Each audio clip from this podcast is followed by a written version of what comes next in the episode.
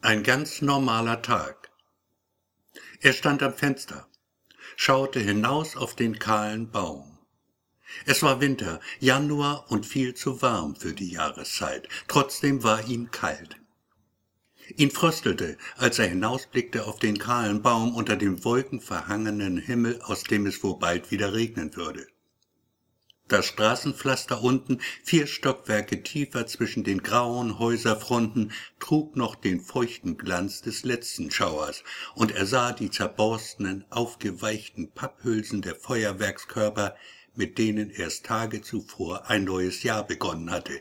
Eigentlich ahnte er sie mehr, denn seine Augen waren nicht mehr so gut. Minutenlang schon starrte er durch das Fenster auf dem die Fliegen des letzten Sommers ihre Spuren hinterlassen hatten. Kleine braune Flecken, die sich nur schwer entfernen ließen. Nicht, dass er sie jetzt wirklich sah, aber sie waren da, und er würde sie entfernen müssen, irgendwann in den nächsten Monaten.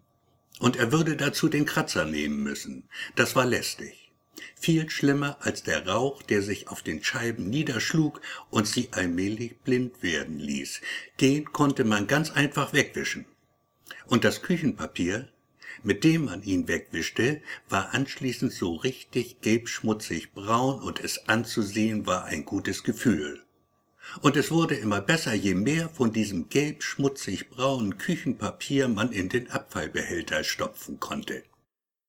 Das Fenster, er stand oft davor, schaute auf den Baum, der im Sommer voller Blätter war, grüne Blätter, die nie so richtig grün waren, es sei denn, es regnete. Und es regnete auch jetzt wieder, gerade eben hatte es angefangen, doch es gab keine Blätter mehr, nicht im Januar. Das Fenster. Im Sommer waren das die beiden Lesben auf dem Balkon schräg gegenüber. Er wusste nicht, ob sie wirklich lesbisch waren. Er wusste nur, dass da zwei Frauen zusammenlebten, und wenn sie auch schliefen miteinander, wenn sie es wirklich taten, so war ihm das egal. Er hatte nichts gegen Lesben. Warum sollte er? Es war Winter. Und er dachte an den Sommer, den nächsten Sommer, den er hoffentlich noch erleben würde, und er sah den kahlen Baum und wartete auf den Vogel, den er so lange nicht mehr gesehen hatte, einen großen schwarzen Vogel mit weißer Brust und langem schwarzen Schwanzgefieder. Asche fiel auf den vergilbten, aufgeplatzten Lack der Fensterbank. Filigrane, graue Flocken mit ausgefransten Rändern, federleicht und so zerbrechlich wie die Flügel toter, vertrockneter Motten. Er nahm einen Zug aus der fast runtergebrannten Zigarette, spürte, wie der Rauch seine Lunge füllte. Dann drückte er sie aus, die Zigarette, drückte sie aus mit nikotingelben Fingerkuppen in einem übervollen Aschenbecher. Pensione Monti stand auf dem flachen Rand des Aschenbechers. Eine Ecke war herausgebrochen. Trotzdem konnte er sich nicht entschließen, ihn wegzuwerfen. Er hatte ihn mal von einer Reise mitgebracht. Das war lange her. Allmählich wurde es dunkel draußen. Der Tag begann müde zu werden. Drüben auf der anderen Straßenseite gingen hinter Topfpflanzen und zugezogenen Gardinen die ersten Lichter an. Vielleicht sollte er essen gehen.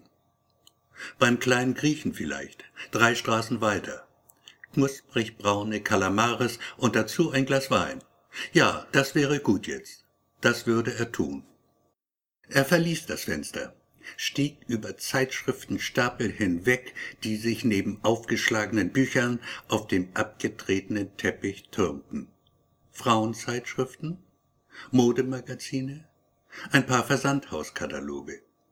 Er ging ins Bad, duschte ausgiebig, rasierte sich mit großer Sorgfalt. Surrend fuhr der glatte, kühle Scherkopf des elektrischen Rasierers immer wieder über Wangen und Kinn hinweg, den Hals hinab, und wieder hinauf.